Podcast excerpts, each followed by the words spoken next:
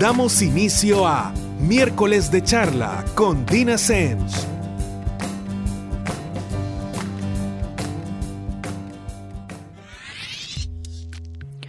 Buenas noches a todos. Nuevamente estamos con un miércoles de charla con Dina Semch más.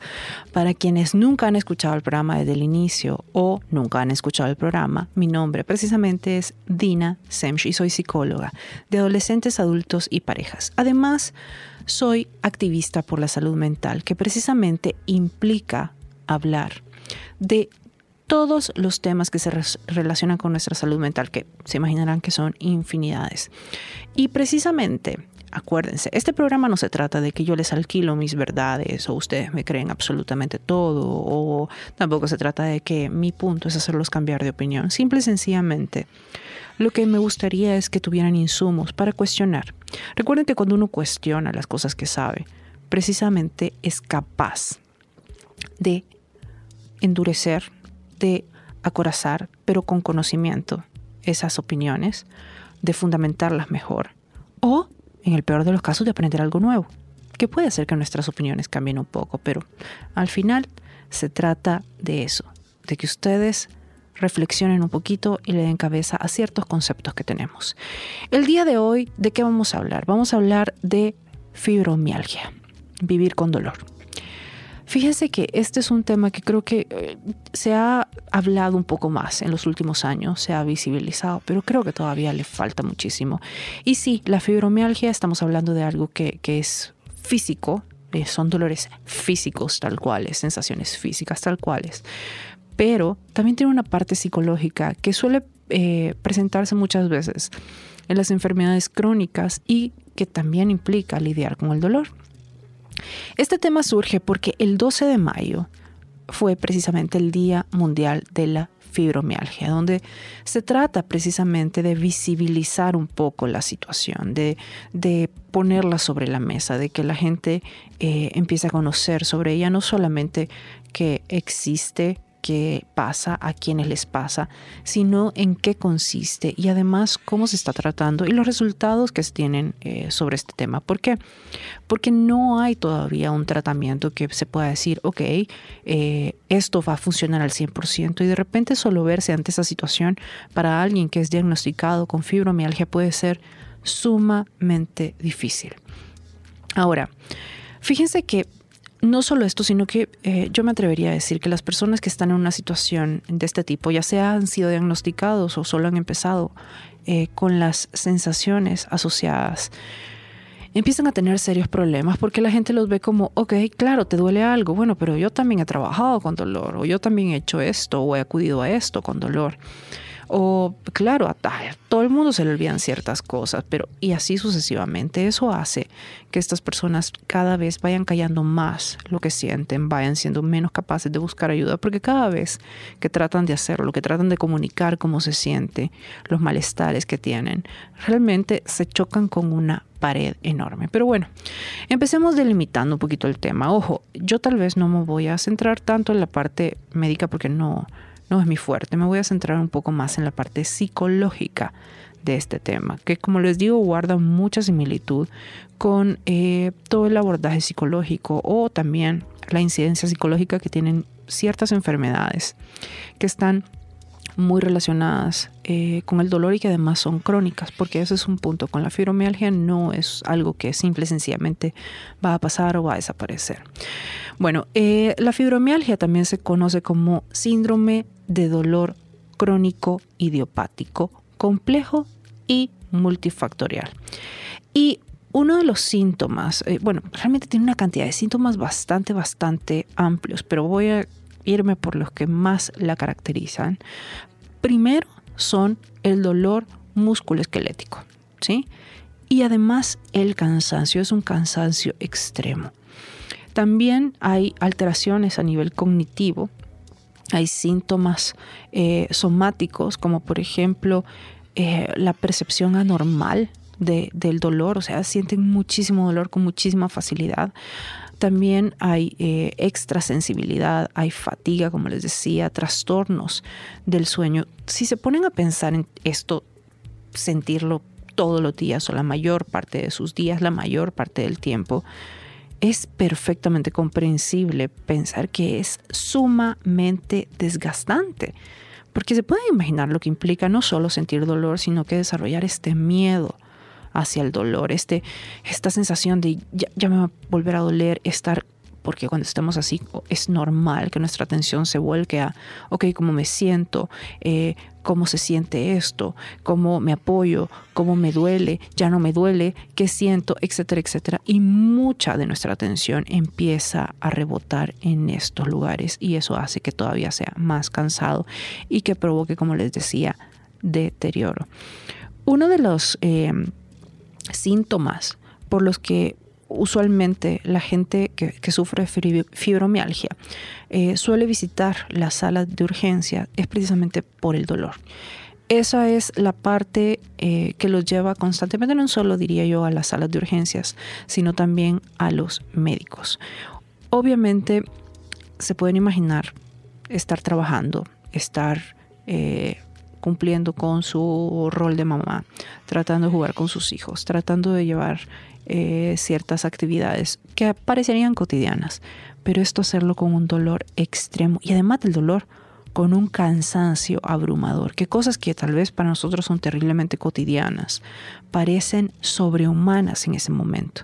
Se pueden imaginar el desgaste que implica, se pueden imaginar no solo eso, sino la sensación que va dando cada vez de cómo está asociado precisamente con, con un deterioro en nuestra autoestima, el sentirnos no solo menos capaces, sino que sentirnos en mucho menos control.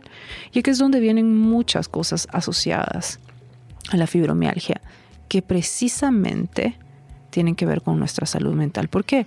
Porque muchas personas, al ser diagnosticadas o empezar a vivir con fibromialgia, empiezan a gestar eh, o a gestarse en ellas el terreno necesario para empezar a sufrir depresión, ansiedad, para empezar a creer que este dolor va a ser abrumadoramente permanente y empezar a pelear con el proceso. Y eso muchas veces hace que la situación sea peor.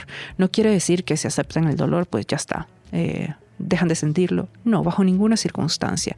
Pero mientras más pelean el dolor, mientras más lo ven como algo que no debería estar ahí, peor es. Mucho más complicado se vuelve. Realmente, eh, eh, al parecer, por todas las investigaciones que hay a la fecha, realmente los resultados sugieren que toda esta, toda esta situación tiene como punto de partida el sistema nervioso central. Entonces se puede imaginar lo que implica tener un trastorno en nuestro sistema nervioso central. Es, imagínense que uno de los resultados que, que se ha logrado definir hasta ahora es que las personas que padecen fibromialgia tienen un sistema nervioso central que de alguna manera procesa de forma anormal las señales de dolor. Y esto es precisamente lo que da pie a muchas de las cosas que derivan de la fibromialgia. Esto hace que sea muy, muy, muy, muy complicado. Y les voy a explicar un poquito ya más, entrando en la parte psicológica, cómo este tipo de situaciones, eh, no solo en cuanto a la fibromialgia, sino también tenemos en la artritis, de repente en ciertas enfermedades crónicas que ocasionan dolor, cómo van generando cierto costo en nuestra salud mental. Pero se los platico un poquito más y a detalle cuando regresemos en el segundo bloque de miércoles de charla con Dina Semch. Las opiniones y experiencias de nuestros invitados Continuamos. Y ya estamos de regreso con el segundo bloque del miércoles de charla con Dina Semch. Y el día de hoy estamos hablando de fibromialgia, vivir con dolor. Les comentaba que este 12 de mayo fue el Día Mundial de la Fibromialgia, que precisamente hace que de repente nos genere todo este dolor y experimentemos todo este dolor aparte de una fatiga extrema que nos lleva de repente a tener un desgaste considerable, un desgaste espantoso, un, nos realmente va en contra de nuestra calidad de vida. Y esto precisamente da pie a que las personas que sufren fibromialgia de repente sean discriminadas, se vean ante estas situaciones eh, complejas, ante estas situaciones eh, realmente desgastantes. Y hacen que toda la vida circule alrededor del dolor y además de la falta de control o de la sensación de falta de control. Esto hace que obviamente la vida sea muy complicada para estas personas y que de repente no sepan ni siquiera por dónde empezar. Eh, una de las cosas eh, que es bastante compleja en esta situación es que tenemos estas situaciones que de repente no saben muchas veces la ciencia cómo tratar. Tenemos el tratamiento farmacológico, tenemos eh, todo el desgaste psicológico que muchas veces no sabemos cuándo es que. ¿Por qué? Porque realmente cuando hay situaciones de estrés incide en el dolor. Y esto hace que de repente toda la situación empeore. Entonces, aquí tenemos varios factores tenemos la fibromialgia por un lado y tenemos las partes psicológicas que inciden negativamente y toda la otra parte psicológica que tiene mucho que ver con el tratamiento. ¿Por qué? Porque el apego, el tratamiento eh, es vital. Y el apego muchas veces al tratamiento no es solamente tomarse eh, los medicamentos, sino también un poco hacer ejercicio, eh, venir y echar manos a la obra en ciertas cosas, en ciertos cambios esto se le hace sobrehumano a estas personas y, eso les va haciendo sentir eh, la falta de control constante. Una de las cosas que tenemos que, tener eh, tal vez conciencia, eh, que tenemos que tener cabecita si estamos cerca de alguien que sufre fibromialgia o de repente somos nosotros quienes la sufrimos, es entender que para ello requiere un esfuerzo enorme y debemos juzgar el esfuerzo o muchas veces los logros que tienen en base al esfuerzo eh, que le requieren. Fíjese que de repente cuando estamos en situaciones así decimos, no, claro, pero es que eso es fácil, ¿quién no se levanta y sale a caminar? Eh, de repente esto hace que menospreciemos estas cosas que realmente están implicando un montón de avance para ellos. Y el punto no es aplaudir por todo, es simple y sencillamente mantener las cosas dentro de un marco de referencia que es adecuado para la situación. Y aquí es donde eh, apoyamos de manera efectiva, no solo con buenas intenciones, sino de manera efectiva, de manera que hace un cambio en la vida de estas personas. Aquí es donde debemos entender que, por ejemplo, estas personas, si uno les dice, mira, tienes que apegarte al tratamiento, etcétera, etcétera, uno dice, bueno, ¿qué tan difícil es tomarse una pastilla? Miren, cuando ustedes están tomando una pastilla, están haciendo tantos cambios en su vida, están teniendo tanto dolor constantemente, se están sintiendo tan terriblemente cansados, además tienen problemas cognitivos asociados. Y de repente les dicen que tienen que tomar una pastilla que ni siquiera les va a solventar la situación, sino que solo les va a mejorar un poco, puede ser bien difícil aceptarlo puede ser terriblemente complicado, puede ser desgastante. ¿Por qué? Porque los pacientes obviamente se preguntan, ¿y para qué me la voy a tomar? Si realmente no hace diferencia, si realmente no va a ser, eh, no va a quitarme el dolor, si no va a quitarme este cansancio extremo, si no va a cambiar eh, mi vida para nada. Esto hace que nosotros nos volvamos poco empáticos y que el otro se sienta cada vez más inadecuado. ¿Qué tenemos que hacer entonces? Bueno, primero entender que una de las cosas importantes, y aquí es donde entra la parte psicológica ya de, cabeza, es que tenemos literalmente que entender que la persona con fibromialgia va a tener que aprender a vivir con cierto grado de dolor en su vida. Y fíjense que aquí hay algo que se llama eh, la terapia de aceptación y compromiso que tienen mucho que ver y que tienen muy buenos resultados cuando hablamos de personas que tienen que vivir, que tienen que vivir con situaciones que implican dolor, ya sea porque tuvieron algún tipo de accidente y eso generó una lesión permanente, porque de repente tuvieron alguna alguna enfermedad crónica que implica cierto grado de dolor, no solo con la fibromialgia. Ahora, ¿qué implica la terapia de aceptación y compromiso? Yo les he mencionado en, eh, en temas anteriores, que la terapia de aceptación no tiene nada que ver con la resignación y la gente la suele confundir muy seguido.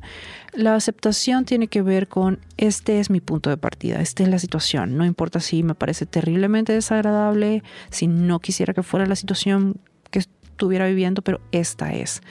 Y ahora viene la parte de, ya que sé que esta es mi situación, ¿cómo hago para ponerla lo más a mi favor posible. En caso de la fibromialgia, por ejemplo, una de las cosas con las que ayuda muchísimo la terapia de aceptación y compromiso es con la aceptación del dolor, no desde una forma resignada, no desde no desde un bueno ni modo, tengo que vivir con dolor, no, precisamente es entender que el dolor va a ser parte en gran medida de su vida, va a ser parte de un proceso, pero que como cualquier cosa también es temporal. ¿Por qué? Porque van a haber momentos donde se experimenta dolor y van a haber momentos muy buenos. Y que además de experimentar dolor, podemos experimentar otras cosas. Cuando yo digo, ok, en este momento estoy experimentando dolor, pero no es lo único que estoy sintiendo, mi cerebro es capaz de poner atención en otras cosas. Esto es entrenamiento, esto no pasa de un día para el otro, porque obviamente al sentir dolor, el dolor puede ocupar muchísimo de nuestro ser y por ende opacar la capacidad que tenemos de percibir otras sensaciones. La terapia, precisamente de aceptación y compromiso, está la parte donde acepto y la otra donde me comprometo. Ya les conté en qué consiste la aceptación. Consiste en decir, esta es mi situación, este es mi punto de partida. Ahora viene la de compromiso. La de compromiso implica actuar, actuar sobre esa situación que ya definimos y actuar de manera consistente sobre esa situación. Esto no tiene nada que ver con andar por la vida con dolor y una sonrisa. No. Esto precisamente implica saber cuándo me tengo que quejar, cuándo tengo que patalear, cuándo me tengo que levantar nuevamente y seguir, qué otras cosas pasan en mi vida, qué otras cosas merecen mi atención, qué otras cosas son importantes. Todo eso hace que mi cerebro tenga una visión un poco más realista y que no se enfoque solamente en estar constantemente midiendo dolor o fatiga en estos casos, por ejemplo. O de repente, si yo tengo algún olvido y no es que no sea importante definirlo, pero no necesariamente quiere decir que todo el tiempo se me olvide absolutamente todo, que es mucha de la matemática que se suele hacer en estos casos. Entonces, esto hace que nos mantengamos enfocados y que aprendamos a poner un poco más de atención a otros factores que no necesariamente consisten en solamente mi, mi padecimiento, mi trastorno, que en este caso estamos hablando de manera bien puntual sobre la fibromialgia. Esto, como les digo, no solamente aplica en este diagnóstico, sino que aplica muchísimas veces en situaciones crónicas, en enfermedades crónicas o eh, cuando hay ciertas lesiones que implica aprender a vivir con dolor. Cuando asumimos, en vez de estar pensando en qué momento va a terminar el dolor para llevar mi vida a cabo, asumimos que vamos a tener que llevar nuestra vida a cabo con cierto, cierta cantidad de dolor, hace que las cosas sean diferentes. Como les digo, aceptación, que es definir la situación primero, usarla como punto de partida, y el compromiso, es toda la parte donde yo vengo y defino estrategias que me permiten cambiar la situación y ponerla un poco más a mi favor. Esto no tiene nada que ver con que todo el tiempo sea agradable o que todas las experiencias asociadas sean agradables. Tiene que ver con sacarle la mayor cantidad de jugo a las cartas que tengo en la mano. Pero bueno, les sigo contando de cuál es la relación también entre la fibromialgia, la ansiedad y la depresión cuando regresemos en el tercer bloque de miércoles de charla con Dina Semch. Este tema continuará. No nos cambie.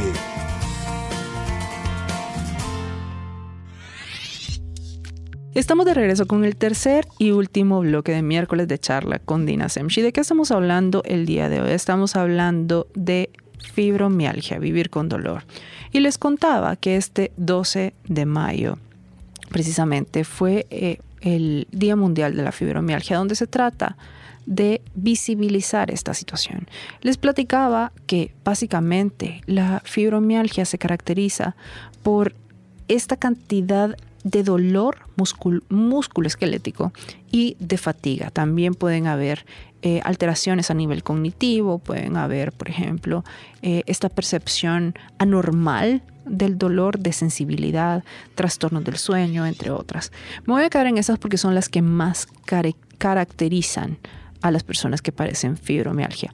Imagínense que en promedio se calcula, se estima, que el 2.10% de la población mundial padece de fibromialgia y la proporción de mujeres hombres varía sustancialmente, pero se concluye que la incidencia es mayor en mujeres precisamente.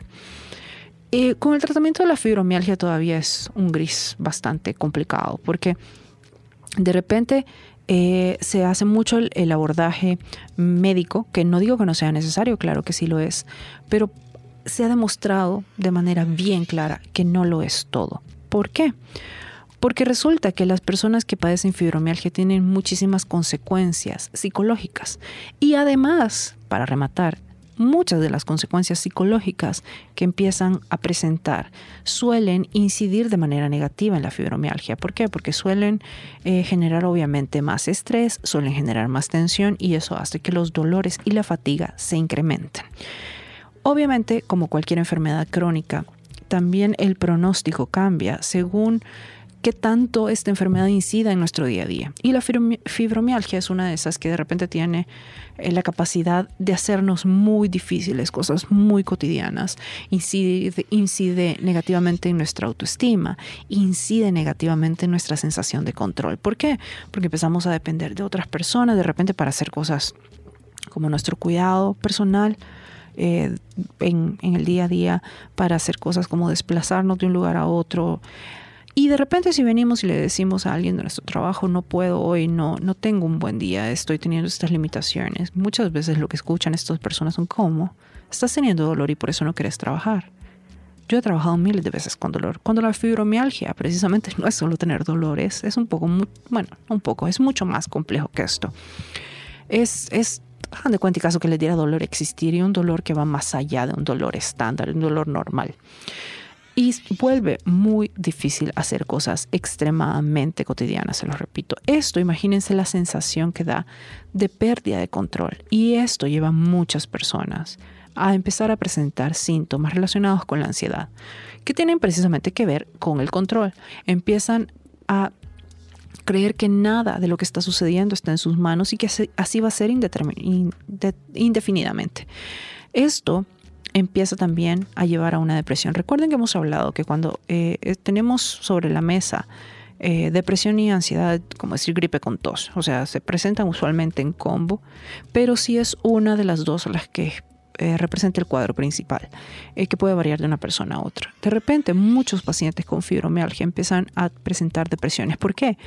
Porque obviamente no es ni remotamente agradable vivir con dolor, vivir con este cansancio extremo, estar tomando esta cantidad de medicamentos, hacer este, esta cantidad muchas veces de ajustes a su vida y de cambios en su estilo de vida gracias a un padecimiento que además sabe que va a ser de por vida, no es algo que se va a solucionar, que va a desaparecer de un día para el otro. Esto hace que de repente el futuro se vea bastante negro, bastante oscuro, bastante desalentador, que no tengamos esperanza. Y esto precisamente genera el terreno fértil para que se dé una depresión. Muchas veces estas personas tienen que aprender a lidiar con toda esta parte de un duelo. Eh, y, bueno, de repente dice, bueno, pero ¿y quién, quién se está muriendo aquí? ¿A quién hemos perdido? No, muchas veces una enfermedad crónica implica un duelo por la salud que estamos perdiendo es, es bien complicado, es bien complejo, porque además no es, no es, una, no es una pérdida eh, tangible, sino que es una pérdida de algo intangible y de algo que muchas veces dimos por sentado de manera indefinida. Esto hace que de repente las personas queden con un duelo no resuelto, esperando regresar a ese estado de salud, a ese estado previo al diagnóstico previo a la enfermedad o a que se presentaran los síntomas y que su vida, hagan de cuenta y caso, quede en pausa indefinidamente hasta que eso regrese. Obviamente el estar esperando esto, que no va a regresar, porque las personas en situaciones como las personas diagnosticadas con fibromialgia tienen que aprender y hacer las paces con vivir con dolor. Hace que sea terriblemente deprimente y que genere ansiedad. ¿Por qué? Recuerdan que en el bloque anterior les decía que de repente en estos casos. La, en sí, la, el dolor, la idea de, experimentar dolor se convierte en una amenaza. Y recuerden que hemos hablado de que la ansiedad se dispara cuando estamos ante situaciones que nuestro cerebro cataloga como una amenaza. Y esta, precisamente, se convierte en una de ellas. Solo la idea de experimentar dolor se convierte en una amenaza no porque les guste o no, no porque tengan miedo a, sino porque obviamente no solamente es el dolor el que experimentan, sino que a continuación es un efecto dominó, donde empiezan a sentirse terriblemente fatigados, terriblemente torpes, terriblemente carentes de control, de repente con problemas de memoria, con problemas para coordinar, o sea, eh, es, es, bastante amplio. Entonces, obviamente, si nosotros estuviéramos ante una situación así, lo más probable es que nuestro cerebro también lo catalogara como una amenaza y que la ansiedad se disparara. Y si eso está ocurriendo con tanta frecuencia como todos los días o varias veces en el día, pues imagínense todo lo que implica en cuanto a carga de ansiedad. Y ya hemos hablado también, como les decía, que al estar en un estado ansioso, continuo, es normal que se desarrolle o es parte del paquete que se desarrolle una depresión. Lo mismo pasa cuando estamos en un estado de depresión. Es normal que por la carencia de control que llegamos a experimentar se genere también una situación relacionada con la ansiedad. Como les decía también, esto no quiere decir de que, bueno, ya está. Eh, como hay fibromialgia, entonces yo vengo, eh, tomo asiento y espero las consecuencias que vengan en cuanto a mi salud mental y además la incidencia negativa que esto tenga en mi diagnóstico de fibromialgia. No, hay miles de cosas que se pueden hacer al respecto. Yo siempre he tenido esta idea donde cuando estamos ante una situación, la situación no debería determinar la forma en la que nosotros logramos hacerle frente o no, la manera en la que nosotros nos plantamos ante la situación, la manera en la que nosotros usamos nuestros recursos, hace que seamos más o menos efectivos ante tal o cual situación. De verdad con esto no estoy diciendo que la fibromialgia desaparece si mentalmente la negamos, no, es una situación que obviamente nadie querría estar pasando. Eh, es una cantidad de dolor que nadie quiere en su vida, eh, ni la fatiga, ni, eh, y está perfecto. El punto es que una vez se ha llegado a un diagnóstico, no es algo que esté en nuestras manos venir y hacer que desaparezca por arte de magia. Sin embargo, sí está en nuestras manos determinar cómo nos vamos a plantar ante esa situación. Si realmente vamos a permitir que nuestra cabeza solamente se enfoque en el dolor como que fuera lo único que nos está pasando o que ponga atención en las otras cosas que nos pasan aparte del dolor, que como decimos es bastante desagradable. Si realmente empezamos solo a poner atención cuándo va a ser el siguiente episodio, la siguiente crisis, o empezamos a darnos cuenta de las otras situaciones que tenemos en nuestra vida que pueden ser satisfactorias. Y es un poquito entender que este proceso va a ser un proceso doloroso. Y al final, como cualquier dolor, se trata de qué significado le doy yo. Esa es la diferencia precisamente entre sufrimiento y dolor. El sufrimiento no tiene un objetivo, el dolor puede que sí lo tenga. Es como cuando de repente nos ponen una inyección que sabemos que nos va a doler, pero que precisamente va a calmar algo más o va a solucionar algo más, tiene un objetivo. Y eso hace que el dolor se viva desde un punto de vista distinto. Como les digo, sí es una situación física, pero que tiene consecuencias en cuanto a nuestra salud mental y que esa consecuencia en nuestra salud mental también incide en la, en la, condición física. Entonces es meternos en una espiral que hay que resolver. Por eso es que si usted está padeciendo de fibromialgia, si usted está cerca de alguien que sufre, sufre fibromialgia o alguna situación de salud crónica que implique dolor, recuerde, la parte de la salud mental va muy de la mano, muy de la mano no solo con la calidad de vida, sino con el pronóstico que se tenga. Muchas veces tener esta información hace una diferencia en ir a buscar, acercarse, preguntar. De verdad, con preguntar no pasa nada. Y recuerden, no esperen a que la situación se presente, a que haya un trastorno de ningún tipo. Atiéndanlo desde antes. Les va a ahorrar plata, les va a ahorrar tiempo, les va a ahorrar también costos en cuanto a su vida y a su salud. Eso ha sido todo por el programa de hoy. Nos escuchamos hasta el próximo miércoles en otro miércoles de charla con Dina Semch. Hasta pronto. Miércoles de charla con Dina Semch. Un tema por reflexionar, opiniones, conceptos y puntos de vista que expresar, partiendo desde la óptica de la psicología. Sintonícenos el próximo miércoles por Radio Femenina